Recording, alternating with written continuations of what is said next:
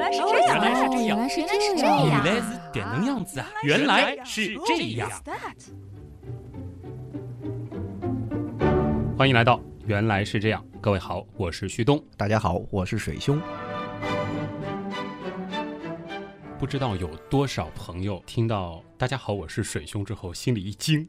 都习惯了嘛，是旭东配一个萌妹子啊，来录节目。一般来说，像水兄这样的身份登场，不是在极客秀，就是在特刊里边，应该是我隆重介绍某个嘉宾。但是“大家好，我是水兄”就意味着水兄今天的身份是属于有点乱入啊， 这个算主播，主播啊啊。先欢迎一下啊，水兄以嘉宾主播的身份加入到原来是这样当中。嗯，谢谢，我也很荣幸啊。水兄其实已经算是应该说在原来是这样，包括极客秀这个体系当中出现过几次了。嗯，对对，本名叫施伟，对对呃，对，实际是水 兄，实际是 水兄。呃，大家记住水兄就行了啊。嗯嗯水兄的这个身份呢是天文方面的挺资深的科普人。那么水兄来，我们的话题其实会和天文有点关系，但其实我们今天要讨论的并不是天文，比天文更大的一个话题，是物 理，呃，对可以这样理解吧？可以这样理解个。嗯，物理我本来我其实想说，可能影响人类的，嗯 更重要的一个话题，我们保持干货的比例啊。首先，请水兄来，大家就知道了。今天这个话题一定是比较难驾驭的，其实也是属于原来是这样。刚刚开播的时候，我就想尝试去做的啊，但是后面会发现，要是单单自己做的话，有些东西已经到了我自己都没法理解的程度了，只能够引入外援。那么水兄呢，自己好像最近对相对论还比较沉迷，我一直比较喜欢相对论，啊也谈不上有多么沉迷或者有多么研究嗯啊，只是从科普的角度来讲，我觉得，呃，是需要去进一步的研究它，怎样把这个相对论能够说的更加通俗一点。嗯我觉得这个是我的一个努力的一个方向。太好了啊！嗯其实，在我们的很多互动平台里边儿，听众都会说：“哎呀，你怎么又说咖啡啊？那么基础的东西，我要听高深的知识。啊，好，今天就满足大家。好，我们聊足够高冷的嗯相对论。相对论，相对论分狭义和广义。对，它实际上是一个推广，嗯也就是说，广义是在狭义的基础上的一个普适性的一个更更大广的，对对更对广的适用的一个范概围念更广对对所以说，我们要理解相对论，其实得从狭义，然后再去理解广义。哎，对，肯定想到相对论，就会想到那个 E 等于 mc 平方。啊，是，嗯，啊，但其实听了我们之后的，嗯你就会发现，相对论其实并不是说它得出了这个 E 等于 mc 平方，对，这个公式实际上是一个非常知名的一个副产品。只是说它非常的美观，啊 对非常的简洁啊。没错。先预告一下，我们这次的相对论会有两个部分。第一部分就是今天会和大家来讨论狭义相对论，在下一期节目我们会和大家讨论广义相对论嗯。旭东加水兄，我们想了一个这种组合出现的一个叫法。哦，水兄的本名姓施，对嗯啊，我是东，对吧？，对，是的东施，哎呦完， 东施效 颦。 东施效颦。好好，我们是评论的评啊。呃，评论的评，后鼻音啊，东施效颦。嗯我们讲相对论，这就是原来是这样的，大家期待了很久的一个男男版的模式啊。嗯但这个其实我自己心里会有点不太适应，因为以前我是冒充那个教授型叔叔的那个角色的。今天就朋友吧，我也不做萌妹子了。哎 那我们就正式进入狭义相对论的探讨。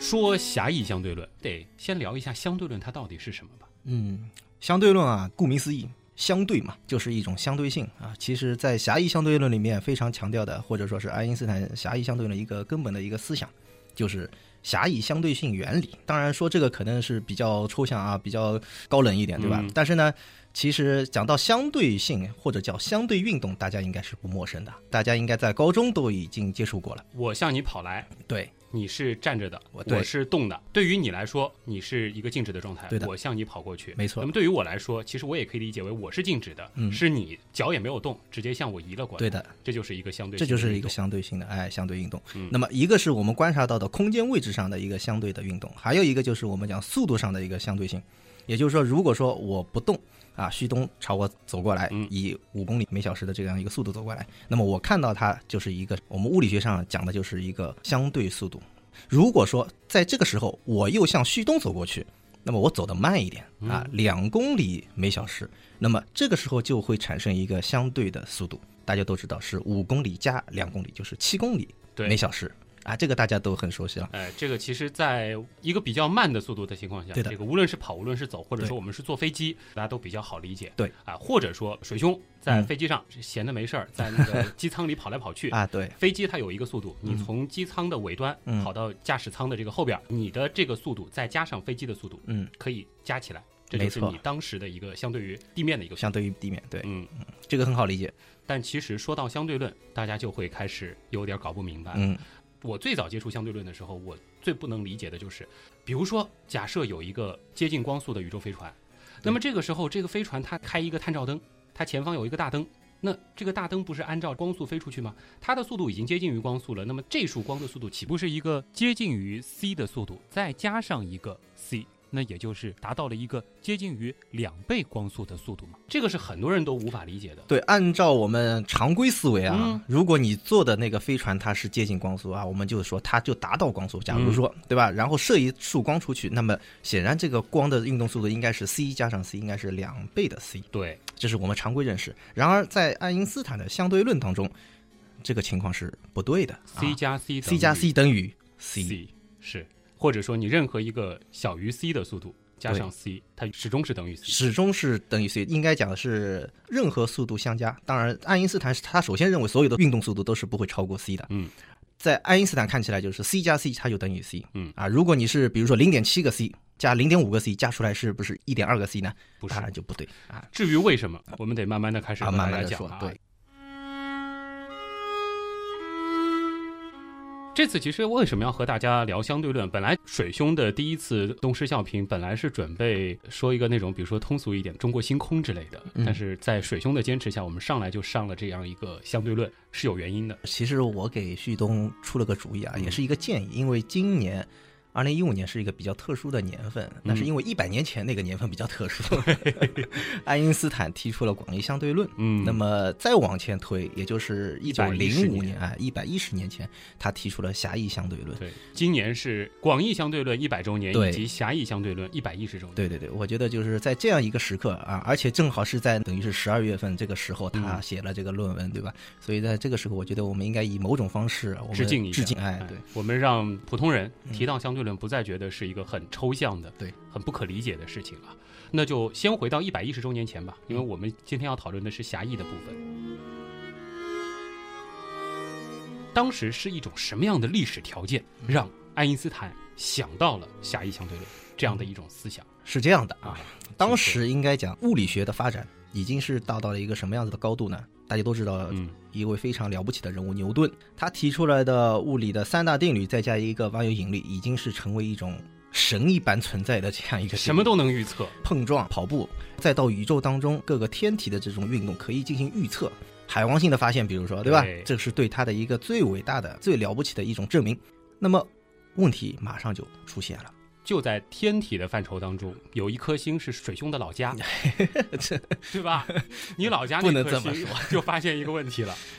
实际上，那个出现了一个什么呢？水星啊，嗯它在绕太阳运行的时候呢，它的轨道是发生变化啊。嗯这个变化就是不稳定，我们把它叫做静动现象，近日点的一个静静动动现象。说白了就是什么呢？就是这个轨道它在运动的时候呢，这个轨道不断的会往前推移，往前推移， 嗯就这样的一个事情。那么牛顿按照他的理论，可以对这件事情进行一个很好的描述，但是没办法完全描述这种运动，还存在着一定的误差。嗯就解释不了这个镜头。对，没办法解释。这样子一来的话，那么使得牛顿的万有引力就不是完美无瑕了，嗯稍微有一点点瑕疵，这是一个问题。当然还有包括什么海王星运动也也有一些不太一样啊，等等等等啊。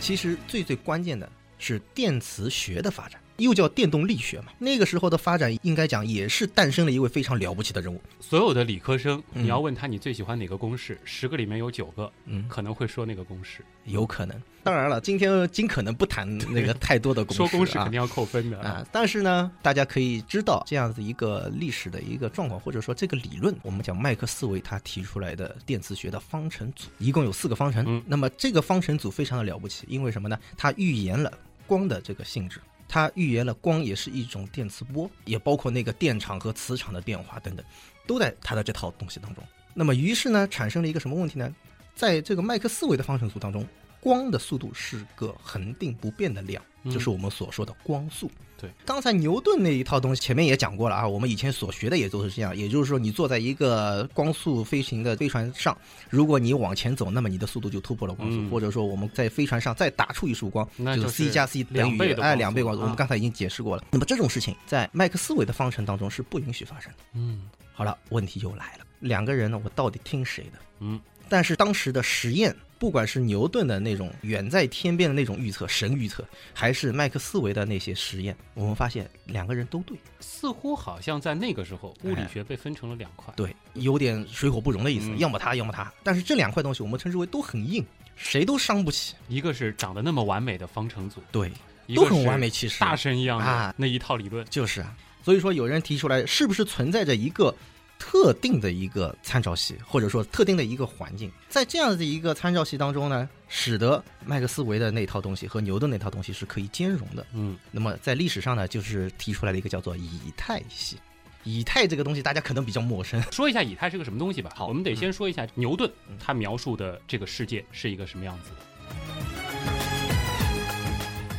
牛顿他认为的这个世界应该是一个，首先时间上它是永恒的嗯，空间上它是静止且稳定、均匀的，在这个空间当中密布着那种看不见、摸不着、嗯也没有质量的，对，叫以太的东西。就是现在以我们称之为这个媒介吧，媒质，哎媒对吧质？哎、光其实就是在这个以太当中穿行。对，所以说呢，科学家呢就是有这样子一个思路啊，就什么思路呢？要找到一个叫做以太参照系的这个东西嗯啊，那么能够找到它，那么也就是麦克斯韦的方程组，它就是可以在这个惯性系当中可以成立，符合牛顿所描述的那套东西。嗯这样的话，两者就统一起来了。因此，全世界的科学家就开始来找以太系。嗯，问题是，到底找到了没有呢？他们想了一个，其实我感觉还挺机智的方法。嗯我们就假定以太是对于我们人去感受空气一样，对那是在一个静止的不透风的房间里的空气。嗯想象一个这样子的一个模型，嗯在这个房间里打一束光，这个光其实是在这个以太中穿行的话，嗯那么这个空气是稳定的话，那么光它应该保持着它自己的正常的速度。嗯但是如果说房间的另一头有一个电风扇在那吹，对，因为以太本身被搅动了，嗯，那么光的这个速度会被电风扇它产生的这个风力有一定程度的影响。对，大家可以想象一下，就是如果你站在风里面，嗯如果你往风的方向去跑的话，你肯定会感受到这个风给你带来的阻力，阻力，对不对？大家可以想象一下，这个速度肯定会减慢，嗯，顺着风这个速度会增加。那么是不是这个性质对光也是适用的？也就是光在以太当中也会有这个速度的变化。因为当时几乎所有的人都认为以太它是确实存在哎对的。的。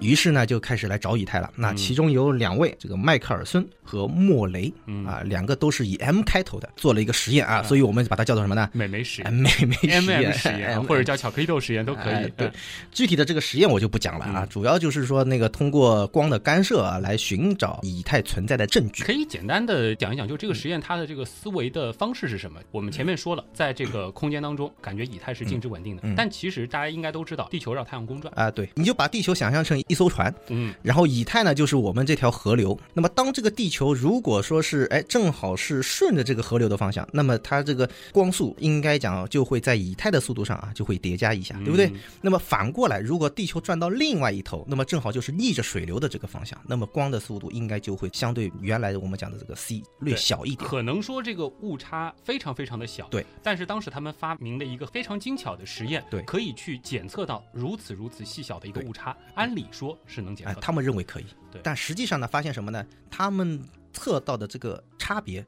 非常非常小，小到什么程度呢？小到他们的实验的理论误差嗯比理论误差还小得多。其实这个实验是设计的非常精妙，嗯也成为一个物理学当中一个经典的实验。既然是经典的实验，得出了一个。不太这个 乐观的这样一个结果，于是乎呢，就哎觉得哎呀，这个好像出现了一个大问题，嗯，想象当中应该有以太，但是问题是我们找不到它啊，所以说呢，就是历史上非常著名的啊，卡尔文勋爵提出来这个物理学存在的两片乌云，嗯啊，其中之一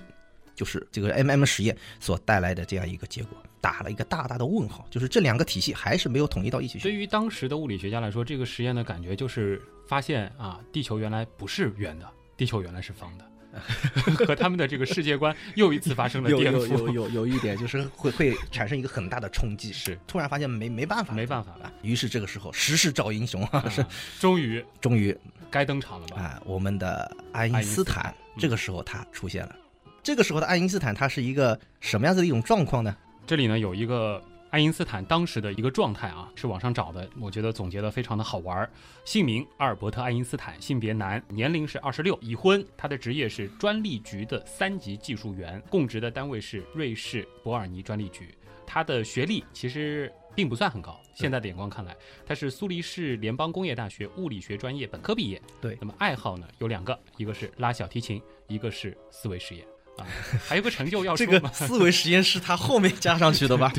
说不定在那个时候他就很喜欢干这个 事儿。嗯爱因斯坦他小时候自己独立去推导勾股定律，这倒是有呃兴趣爱好很多啊。那么他当时其实没什么成就，嗯，就是一个小小的公务员。其实当时看来，绝对不可能在物理学上有特殊成就。说一句题外话啊，这个他这个专利局的这份工作，实际上也是托他的朋友想了一点点办法就。托关系进来，哎，就说白了就是托关系，因为他大学毕业之后，其实挺为这个工作犯愁的。嗯，哎，那么正好有这样一个机会，找到了一份他非常满意的，就是说什么呢？不太忙碌的，就我们现在讲起来，就是一张报纸、一杯茶哎做一天的，然后朝九。晚五，可以在坐在那边，哎，一份一份东西玩哎他这的样思看想实。哎嗯验，算他的自己喜欢的小东西嗯的。对，那么也有人说，正是因为这方面的工作啊，使他可以接触到一些人家的论文呀、因为是专利嘛嗯啊、专利的一些东西啊。当然，我觉得这个可能很难去去考证它嗯啊，但是有一点可以证明，就是他在那个时候就是有这样一个时间，可以保证他去思考一些比较高大上的问题。嗯嗯，好，这个爱因斯坦的背景介绍就到这儿。他通过一个怎样的嗯精妙的一个思想，对提出了一个刚才也提到他的那个特长啊，思想 嗯，他提出了一个非常有意思的一个思想实验啊，请大家一起来跟我们动脑筋啊。好，想象一下，在火车站，你看到了一辆火车，这辆火车呢，正好是在以匀速向前。那么在这个铁道上面，分别有两个点，嗯这两个点的位置啊，就是两个点的距离呢，和火车当中这个车厢的长度它是一样的。嗯这个时候，我们也要取一个 A 啊，一个人啊 A，他站在火车站来观察这样一列火车。嗯，这个就是我了，啊我 OK，站在火车站看你好啊，好，嗯旭东。那么这个是我呢，站在火车的正中间，嗯，两个人物两个位置，请大家要搞清楚。火车是在匀速向前的，我们就假定就是从左向右吧，我们有一个画面感，好吧？嗯啊，好从左向右。正在此时，咔嚓打了个雷，而且这个雷呢是两道闪电同时下来，同时击中了火车车厢的前端和后端。此时，火车也恰巧经过了铁道上面的两个点。嗯，刚才讲了，这两个点和火车的车厢长度也是一样的。因为这两个长度都是一样的，我是静止的站在站台上，嗯，我其实是同时看到了 A 点和 B 点两个闪光到达我这儿，我也没有问题啊，嗯，我在匀速运动的火车上，我看到的也是前面、后边，或者讲左边、右边 A、B 两个点的光是同时到我这里的。如果说这个没有想明白的话，嗯大家其实可以想一个很简单的情况：你如果说在地铁里或者在火车上嗯，你在火车的终点，车头车尾同时两个灯闪光，嗯，应该没有任何问题吧？你对应该是同时感受到了这两个光照到你身上。对，问题出在哪儿？问题实际上是出在我们参考的位置啊，就是旭东和我对，就出问题了。这就出现问题了。首先，旭东和水兄分别发现这两束光都是同时照到了我们自己嗯对，的也就是说，从自身的感觉来讲是一样的。但是我在站台上，嗯想去看水兄的话，嗯我就会发现出现了一个很有意思的现象。嗯，大家可以想一想，如果说按照水兄的感受，两束光同时到达他的话，嗯那应该我会发现他的左半边脸和右半边脸是同时照亮。对，但是站在站台上的我看水兄的时候，我却惊人的发现，嗯，他右边的脸面向车头的脸先亮了，左边的脸在很快的一段黑暗之后嗯也被照亮。对。虽然这个时间很短，但是呢，的确不是同时的。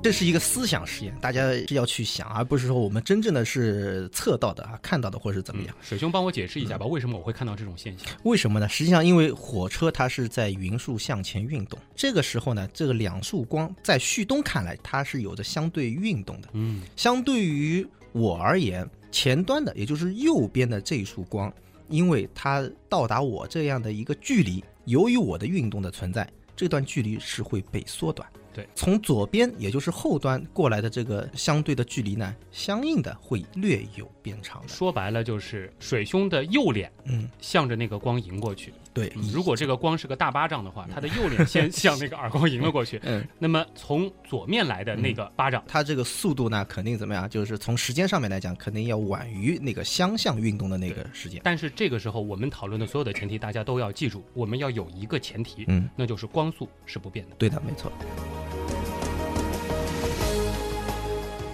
因此得到了一个结论，就是什么？旭东说，我看到两束光是同时的。水兄在车上说，我看到两束光也是同时的。但是旭东但是举手了，他说，我看到你两边的脸，它是不同时亮的，所以我认为你看到的光是不同时的，就会得出这样的一个结论这个很毁三观哦。啊。对于旭东和水兄来说，嗯我们都是同时被明明这都两是个光同时照啊亮，的。对啊，在我的立场上，嗯我却发现水兄他并没有同时看到两束光，看到这两束光对。那问题就来了，对，到底谁对谁错呢？所以这个就是非常著名的爱因斯坦提出来的，就是叫做同时性的相对性。嗯，也就是说，两个不同的参照系当中的人都说同时看到，都说了“同时”两个字，但是呢，恰恰这个事情。它是相对的，并不是说绝对的同时，这就是引发了一个相对性的原理。啊相对这个词在这个时候终于出现了。嗯，当然，其实爱因斯坦并没有把他的理论嗯叫做相对论。对对对。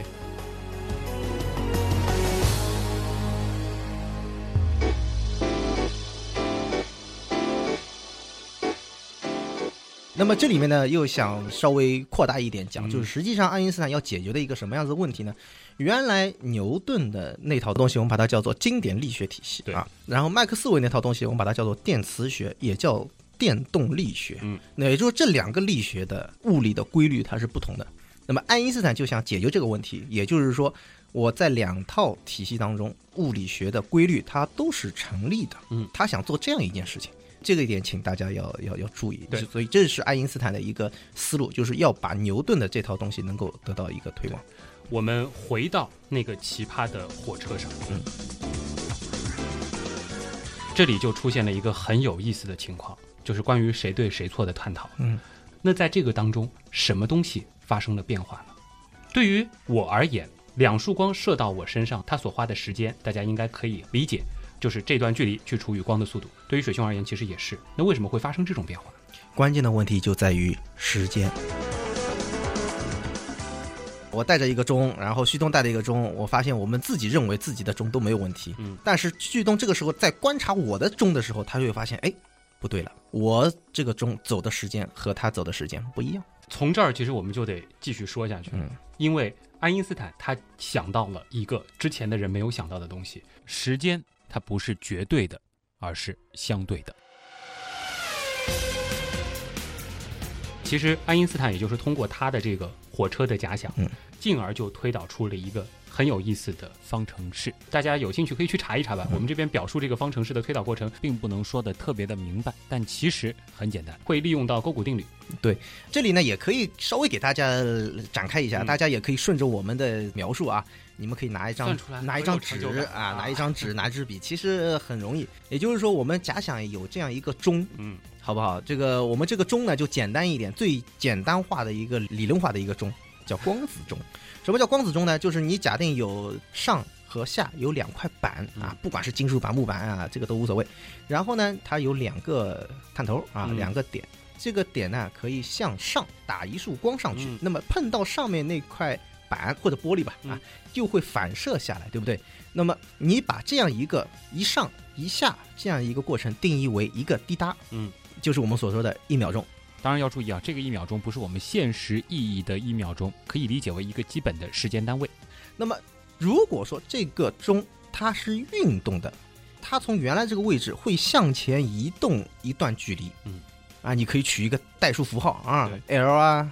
笛呀、都可以，对不对？就举在火车上吧。嗯，如果说你在火车上，你就弹这个乒乓球，嗯，就颠那个球，你会发现它是直上直下、直上直下、直上直下。但是如果说我是站在火车的外面，对看水兄在那儿玩那个乒乓球，对我会发现乒乓球的轨迹其实是一个锯齿状的波浪线，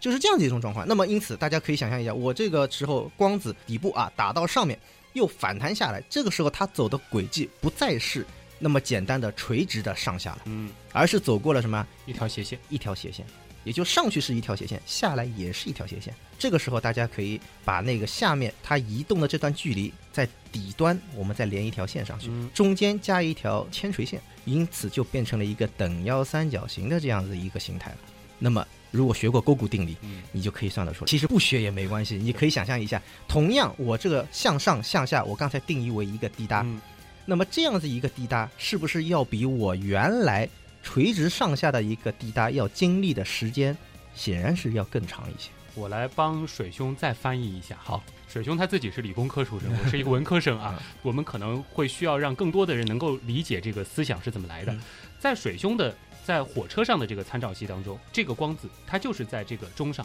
垂直的滴答了那么一下。，对，没错，所以说它通过的这个路径就是这样子的，一滴一答。对，但是我站在火车外面去看水兄的时候，他走过的这个距离，他其实走了一条斜线。对，但是这两个事情其实对于我们两个参照系来说，嗯它是同时的。对，对于我而言，他走过的就是这条斜边。对，呃对于你而言，你的那个光子还走是过的走的就是那条直线，对，没错，同时再加上另外一条边，嗯这个很简单了，就是我看水兄在这个过程当中移动的位置。对。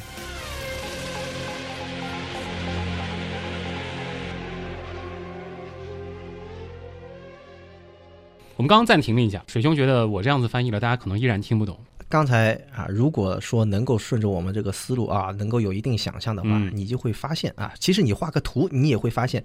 旭东他来观察一个运动的火车上面的这个光子钟，嗯这个光子的运动轨迹是两条斜线，对，因此它的一个滴答的时间要比他自己的钟所经历的那个滴答的时间显然要长，嗯因为走的路径长了。那如何具体去算出这两个参照系时间到底差了多少呢？通过一个很简单的勾股定理的关系，我们前面刚刚其实说了很多的变量，我们把它代入进去以后，嗯我们就很容易能够推导出一个结果，就是在火车上的那个时间，我们说是 t 加上一撇 t 胖，它就等于根号里边是一减去 c 方分之 v 方，根号外面一个 t。就这么简单的一个公式，嗯好，这公式具体怎 么来？好简单大家自己去想。但是好这个简单公式对于相对论而言，它太有用了。对，嗯大家一定很熟悉啊。为什么说基于相对论，光速是无法被超越的？其实就是通过这个公式计算出来的。其实这个公式它并不是相对论首先发明的，嗯早在这个相对论之前啊，就有好多的物理学家，包括数学家，就已经开始注意到这个问题，开始产生了一些对牛顿嗯力学的一个修正。啊，这个其中呢，就是有一个叫做罗伦斯啊，罗伦斯他做出来了一个就是变换的公式，也就是在原来牛顿的这个公式的基础上啊，或者说就是坐标系变化的一个过程当中呢，增加了啊这样一个项啊，就是一个根号 r 罗伦斯他很可惜的一点就是他自己没有搞明白哎两个不同的 t 它代表着什么。对对对，他并没有搞明白这个 t 和 t 一撇到底是啊什么样子的关系。为什么时间会有一个时间 a 和时间 b？啊？对，这个实际上是需要打破传统观念的。这个其实也是建议很多这个听众啊，在想象或者研究相对论的这个时候，一定要打破传统观念，嗯，脑洞一定要开得足够大，对是吧？？罗伦兹变换，啊水兄自己是推过。啊，对，罗伦斯变化其实不难，但是我们在这里我们就不做展开啊对。那大家只要理解罗伦兹变换它到底是干什么用的就好。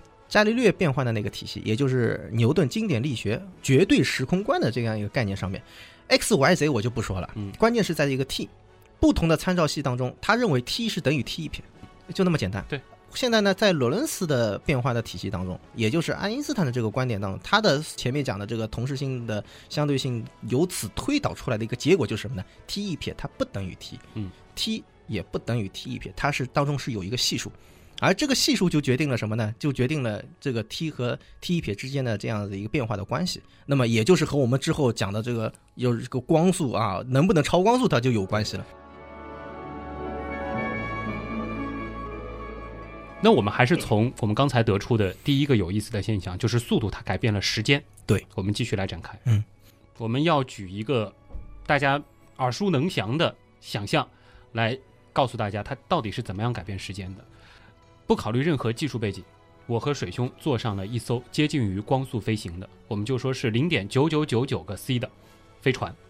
我们在这个飞船上，我们感觉到的时间是怎样的？我们在飞船上，嗯大家可以先想一想。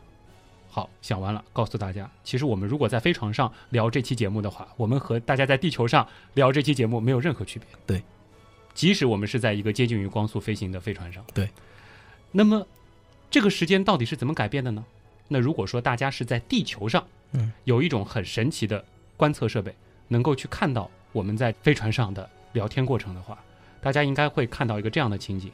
我，然后这个一个 我，可能持续了几百年，对，没错，就会发现什么呢？这个旭东的嘴张得非常的满，我们凝固了， 对我们的时间凝固了。对，一定要注意啊，这个场景啊，就是说，如果您是在地球上，我们是在飞船中，嗯，然后您来观察我们啊，请大家一定要注意这个位置和体系的变化啊，这个还是最最关键的。如果说我们看地球上的你们，嗯，因为你们对于我们来说也是也是一个对光速的远离，所以我们看你 们，也是哦，大家对这个时间的变化应该有一个感觉了。那么时间变化到底会差多少呢？这里也可以给大家一个简单的数字吧，计算过程我们略过去。也就是说，还是举这个例子啊，旭东站在地球上，我坐着飞船出去转，好不好？那么如果我的速度达到了零点八倍的光速，嗯，那么旭东会发现，我这个时间大概只有它的百分之六十。嗯，那么如果我的速度达到了零点九九个光速。这是非常非常快的速度。哎，零点九九的光速。那么这个时候，旭东会发现，我这上面的时间大概只有它的百分之十四，也就是说，水兄在这个飞船上自己感觉过了十四对年，对于我而言，已经一百年过去了已，经一百年过去了。嗯就是这么简单。如果说大家还想这个速度更快，零点九九九个光嗯速，九九九九个光速，那么很可能水兄喝了杯咖 啡，旭东的小旭东以及小小旭 东，还有小小旭东都过完了他们幸福的一生。那么接下来一个想象就是，如果说我们看到一个接近于光速运动的物体从我们面前飞速的驶过，我们应该看到的是一个什么样状态的东西？关子还卖吗？不卖了吧？啊你前面说的不卖那个这公交就车直，接讲我们先把现象啊告诉大家，大家 再去想它为非常什么会是这样，毁三观了啊，很毁三观。假设我有一个极灵敏的眼睛，嗯看到水兄坐在一辆以接近光速行驶的公交车上，从我面前掠过。那我看到的它应该是在一个非常非常扁的，对像面包片，甚至比嗯面包片还要薄的薄片里。也就是说，他看到的这个公交车嗯，它不再是那个长长的公交车，对，可能就是跟出租车那么长度啊，可能比呃差出不多租车还要可能更或者说它短啊的速，这度个再快取一取些。决于我的速度到底是多快。换句话说，静止的观察者他在看匀速向前的这样的一个尺寸啊，长度会缩短，在它的这个运动方向，对，，运动方向上会缩短。大家就会在想了，嗯，为什么它会缩短？哎，难道在这个高速运动的过程当中，水兄以及这个公交车它的密度增加了吗哎？，对，是不是真是的被压变短缩了呢？其实不是啊，就是在我看来，公交车还是那么长嗯啊。那么你还是淡定的喝咖啡，对并没有特别的没有任何的变化，但只是是呢，旭东在观察我，他认为或者他以为我被压缩了，嗯，我直接把结论带出来好不对好？，嗯相对论认为，速度它同时会改变空间，嗯，它会压缩空间。，好。因此呢，就是前面那个结论和我们这个结论如果放在一起，就得到了一个什么呢？就是说，在相对论当中认为，速度又可以影响到空间的变化，又会影响到时间的变化。因此，他把时间和空间两个本来是不同的维度的东西啊，两个完全不一样的东西，把它放到一起，嗯成为了一个新的一个概念，叫做时空。时空。对，以后在讨论相对论描述的宇宙当中，请把时和空连在一起，用时空。对，但它并不是简单的、单纯的我们所理解嗯的三个维度加上时间的维度，并不是三加一的关系，它是对融合在对一起的对一个对关系。嗯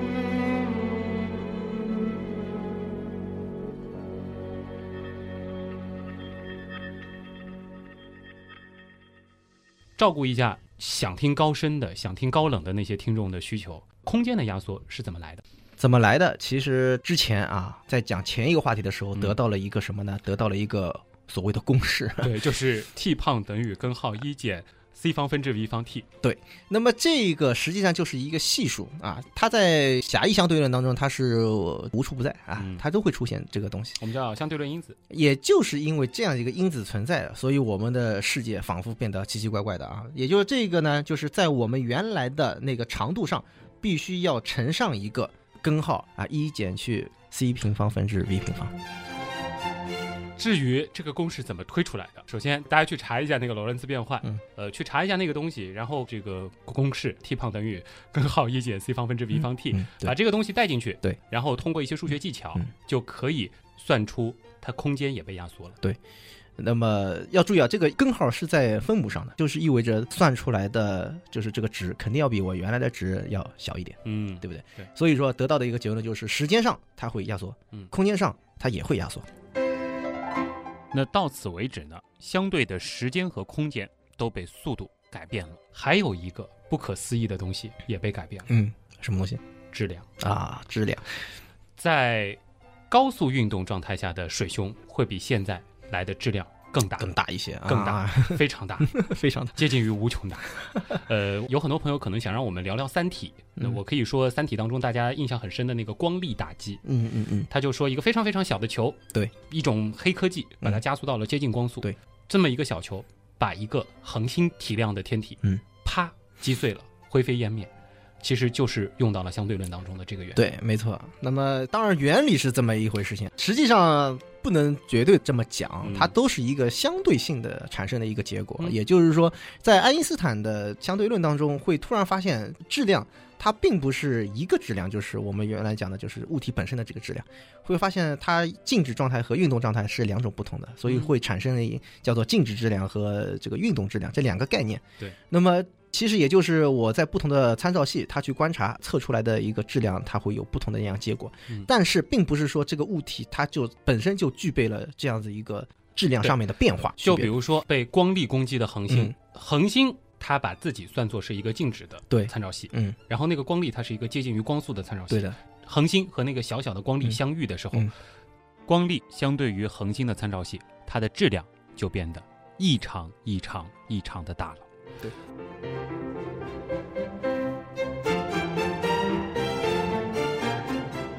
这个其实就要带来了大家想到相对论嗯会想到的那个公式。啊，就是 E 等于 mc 方啊。嗯哎，很多人在想这个相对论的公式，为什么它的代表是 E 等于 mc 方呢？感觉这个和时间和空间并没有什么太大的关系，嗯感觉相对论是一个跟能量、跟质量有关的公式。对它呢，因为是这样啊，就是这个公式实际上也并不是说是一下子就出来的，嗯，在爱因斯坦狭义相对论当中，它原本是应该讲是没有能量的这个，他没有去考虑哎，这个他事没儿去考虑它。但是呢，由于狭义相对论，它的思维它实际上是一贯的啊，嗯就是说要把这个力学进行一个推广，推广到这个惯性系当中，它都是可以适用的。因此，既然这样，牛顿提出来的动量守恒这个东西呢，在我们的爱因斯坦这一套体系当中，它应该也是成立的。嗯，那么再加上爱因斯坦本身它的一个相对性原理，这两个东西把它结合在一起，然后通过一堆的这个公式的推算、嗯啊，这个可能这个里面要需要用到微积分了。啊前面那几个，说实话，用不到高中的能力就可以解决掉。嗯那么这个时候呢，这个肯定要用到一些微积分。那么这样一推导出来之后，就会发现，哎，有一个 E 能量和 m 之间的这样一个关系。嗯，当时这样一个式子，它并不是说简单的这个那么美，那么美嗯，那所谓的美就是那么简简单，对不对？进一步的再去研究它，就是研究什么呢？研究关于静止质量和运动质量到底是什么样子的一种关系。那么对它进行了相应的简化，也就是说得到了一个总的一个能量的一个方程。能量等于质量乘上光速的平方。对，这个数字之后就产生了整个二十世纪最重大的几个历史事件了。这个嗯我们其实简单的说一下，对包括原子弹的爆炸，对，都是从这个式子来的。对这其实是相对论的一个副产品。对它的一个副产品，就是这个的确是让大家很难去想象到，就是说我这个物质的质量的变化居然是可以导致能量的变化，嗯并且请大家看一下这个式子，E 等于 mc 的平方 c 是一个多大的数字，c 是光速，也就是三十万公里每秒。秒，然后它的平呃方，它还要平方， 所以这个能量简直是大的非常可怕。但是大家也也一定要注意，就是说这实际上是一种什么呢？它必须是要有一个机理嗯啊，要有一个这样子一种机制，使得它的质量会发生一种变化。嗯这个时候它才能够激发，并不是说我凭空的我一个人啊，比如说我那么大一个人凭空的消失了，它就能够产生那么大量，这个并并不是这样一个概念。当然，如果说有这种黑科技的话嗯，旭东或者是水兄嗯全部转化成能量的话，啊，那可以造福人类了。这其实就是大家经常会说的那个，感觉上是代表相对论的智能方程，对，但实际上它并不是相对论它真正想要求出来的一个公式。对，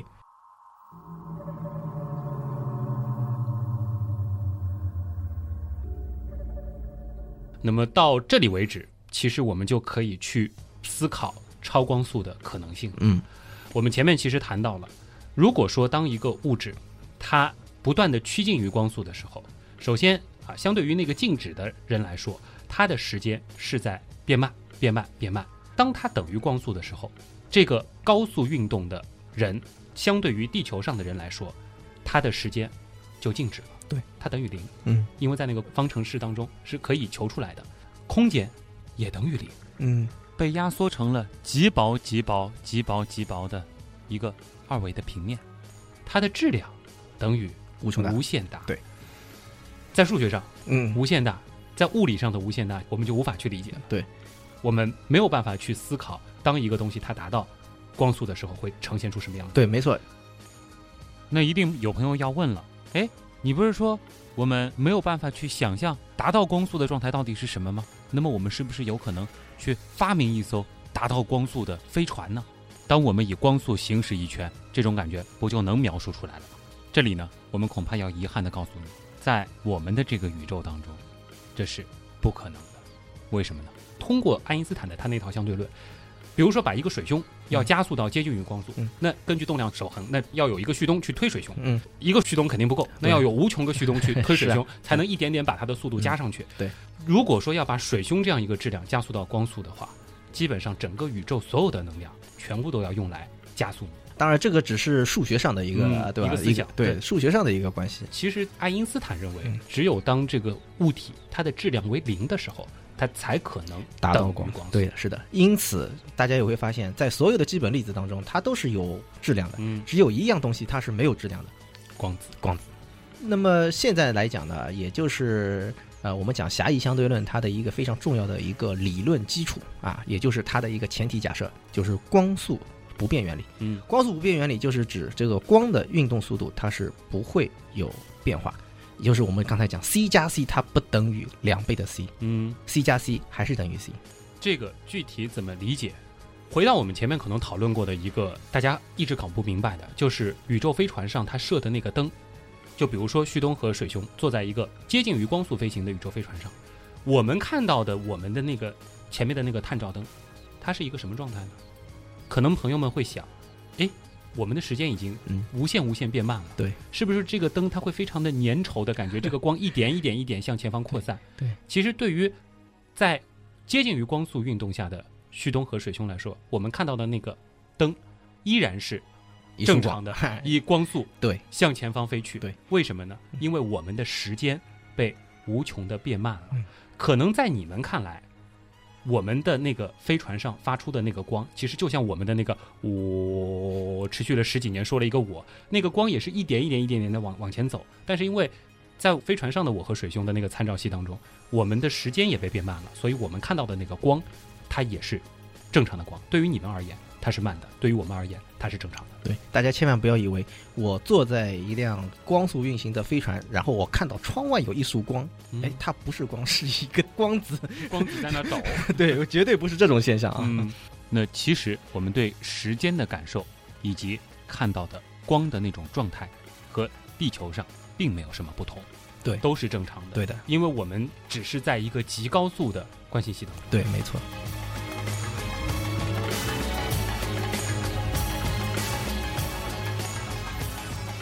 前面说到了不能够等于光速。那很多人想超光速，科幻爱好者动不动就是超光速。水兄来说一下为什么不行吧？超光速的话，大家会发现，就是我们刚才讲的那个因子啊，嗯就是根号里面一减去 c 平方分之 v 平方。对，如果说这个速度是超光速，也就是 v 大于 c，嗯那么 v 平方去除以 c 平方就是一个大于一的数字，用一去减的减话去它就会出现小于零的这个东西，一个负数开一个根号是什么？就是那叫什么虚数。虚数。我们得用到 I E 了，这啊得上高中数学可以知道。对，那么问题是什么呢？这个既然是一个虚数，那么在我们的现实生活当中，它就是不存在了。因此，在爱因斯坦相对论当中，它是禁止这种情况发生的，是不会存在超光速的现象。虽然说我们通过数学可以得出一个虚数，但是因为物理，我们说是一个现实的事情。对，这个虚数它到底代表着什么？嗯，这个是只能留给科幻的部分去。是的，遐想也就是数学上它可能有意义，在物理上它是没有意义的。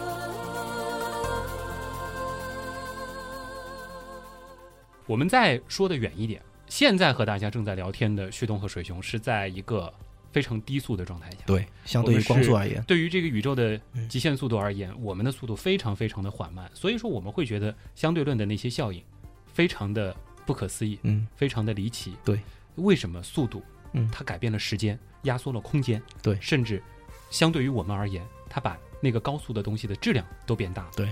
但如果说我们从小就生活在一艘以接近于光 速运动的飞船上的嗯话，这些效应它可能就被放得很大很大，我们可能就习惯于嗯光速它改变了力这是完全有可能的啊，嗯因为我们讲经典力学，它就是基于我们现在的这个环境啊，嗯我们的运动状态，它得出来的一个结论。那么，如果说是我们的世界本身就是一个高速的，那或许它一开始得到的就是狭义相对论。嗯，那么牛顿经典力学只不过是狭义相对论的低速状态。可能在高速生物当中也会出现一个相当于爱因斯坦一样的牛顿，他们发现当速度在一个很低速状态下的时候，哎，有另外一套这个东西世界竟然表现出 了啊如此不可思议的情况啊！这个速度加速度，它等于两个速度之和，怎么可以这 样？或许吧，原来是这样。就是这样。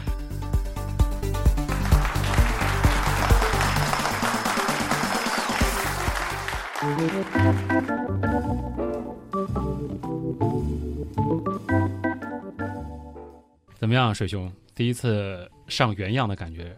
挺难的，要把原来画出来的东西来说出来啊。我可以跟大家说一点这个题外话。他在之前给我看他相对论的那个 PPT 的时候，非常得意的和我说：“你看到上面那么多高冷的公式吧，不是复制的啊，是我自己推出来，然后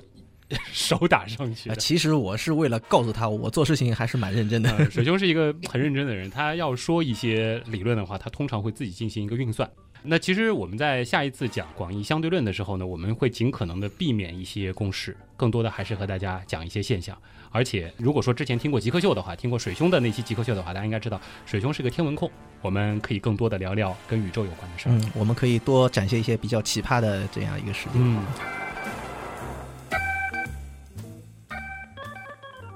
留一个问题，大家可以思考一下，因为到下一次我们讲广义相对论的时候，会和大家详细的去展开。嗯，双胞胎，好，因为我们讨论的一切都是相对的。假设旭东和水兄是双胞胎，好，水兄坐飞船走了，嗯，我欢送你，嗯拜拜。哎，然后你这飞船抽一下加速成了接近于光速。对，那么因为我知道相对论，我知道相对论的效应会附加在我们彼此的身上。十年以后我们再相见的时候，会发现我老了十岁，而水兄可能只老了几个月。嗯，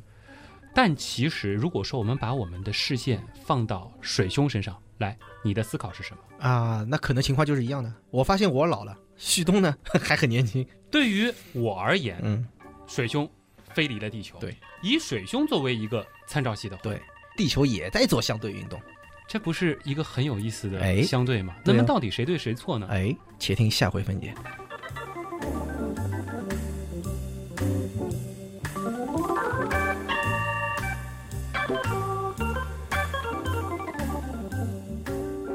终于到最后了，那还是做一下广告。互动方式，先说我自己的啊，呃，旭东微博是旭东啊，山东九日游，互动平台有旭东刀科学的微信公众号、旭东刀科学的百度贴吧，以及我们的 QQ 群原样刀友会。关注我的话，可以搜微信公众号“嗯天文茶餐厅水兄的本名叫施伟，但那个伟字实在是太难写了，啊比我那个东还要难”，写。嗯，比较难以表达。嗯，所以就去找那个天文茶餐厅嘛啊，，然后跟我留言。言啊，申请加好友，我是可以接受的。好，那么本期的节目就先这样了嗯啊。第一次东施效颦有不足的地方，还请大家多多包涵。好了，以上就是本周的原来是这样，我是旭东，我是水兄，咱们下周再见。拜拜。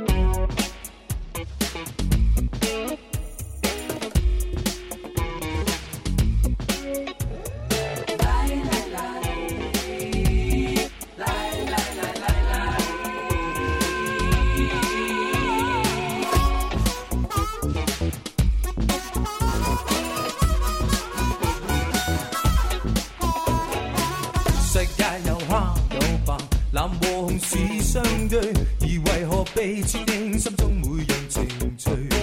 世界有酸有辣，甜和鹹是相對，而我的思想中彷彿失去美女。你說向都會累，男完全是不對，隨時隨地決定加減每樣情趣。你说你的顾虑完全符合根据，而我每天所需必先要被允许，无法自选，完全被指挥控制起居，为你读书。遇上帝，我是無聲傀儡，漸漸覺相對論太深，相對未對心，怎麼用每樣決定照着你的愛恨？相對論太深，心態別太深，只需要各自各自決定，免得鬥爭。請放心，逗留在我附近，無用寸土必爭。